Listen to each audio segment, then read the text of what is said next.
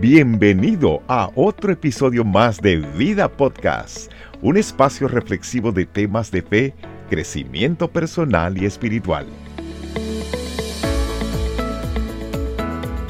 Bienvenidos al segundo episodio de Relaciones que Sanan, hablando con ustedes la serie Los cinco lenguajes del amor para amigos, familia y parejas. El doctor Gary Chapman en su libro Los cinco lenguajes del amor nos aporta cinco formas en que nos expresamos el amor. Hoy queremos dirigirnos a los amigos, escuchar las respuestas a cinco preguntas que miden estos cinco lenguajes del amor, entre estos los regalos, el tiempo de calidad, el toque físico, palabras de afirmación y actos de servicio. Antes, quiero que te unas y compartas nuestro grupo de Facebook Relaciones que Sanan para que continúes recibiendo contenido de valor para tus relaciones. El primer lenguaje del amor que tocaremos hoy son los regalos. ¿Cuál ha sido el regalo más significativo? El regalo más significativo ha sido un pedazo de madera con la inicial de mi nombre. El regalo que más he valorado ha sido la Biblia regalos sin motivos especiales, regalos bien pensados, que consideren la personalidad de tus amigos, logran que nuestros amigos sientan que son una prioridad. Una forma que aniquilamos este lenguaje del amor es al recibir o dar regalos sin entusiasmo y olvidar las ocasiones especiales. No es el costo del regalo, es el valor que le dará la otra persona. Regala algo que sea memorable. Otro lenguaje del amor es el tiempo de calidad. ¿Qué disfrutan hacer juntos? Disfruto salir a comer juntos. Tomar un café, ver una película o hacer un hibachi. El tiempo de calidad es el tiempo del uno a uno, esas conversaciones ininterrumpidas y enfocadas el uno con el otro. El tiempo de calidad se ve reflejado en atención de calidad, conversación de calidad y actividad de calidad. Una invitación a un café, un desayuno, hacer alguna actividad física o hacer algo sencillo con tus amistades.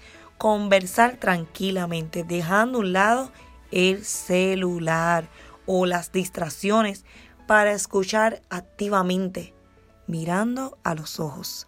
Sin embargo, debemos evitar dejar por demasiado tiempo de compartir en uno a uno los unos con los otros. Comienza por escuchar los sentimientos de la otra persona e interésate.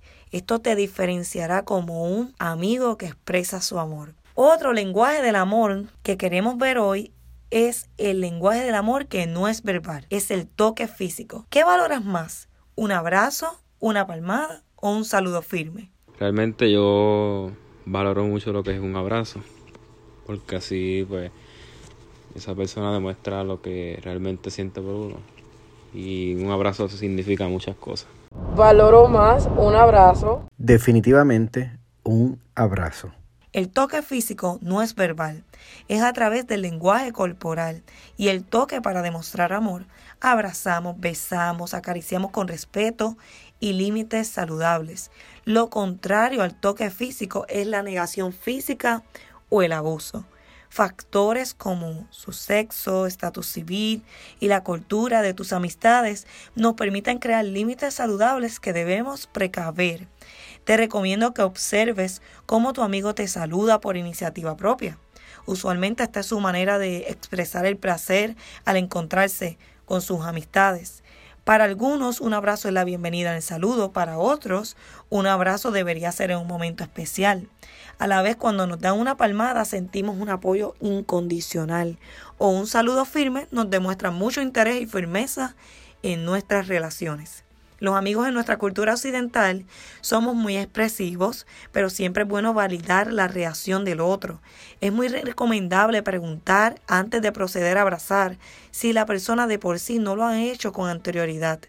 Siempre hay excepciones donde hay momentos especiales tras una pérdida, una situación dolorosa o incierta, pero también un abrazo cae muy bien frente a un logro, un momento de alegría o cualquier buena noticia. Fíjate que hay amigos que están esperando tu abrazo. Los abrazos aumentan la oxitocina, que nos llena de, de alegría, nos permite ser más pacientes, es un remedio contra el estrés y la ansiedad, fortalece la autoestima, libera dopamina, que es la culpable del buen humor, ayuda a poner mejor cara al dolor, al mal momento, fortalece el sistema inmunológico, balancea el sistema nervioso, pero sobre todo es una gran muestra de amor y apoyo. Entre los cinco lenguajes del amor, según el orden del doctor Gary Chapman, las palabras de afirmación ocupan el primer lugar. ¿Qué palabra sientes que te da valor cuando te la dicen? Estoy orgulloso de ti.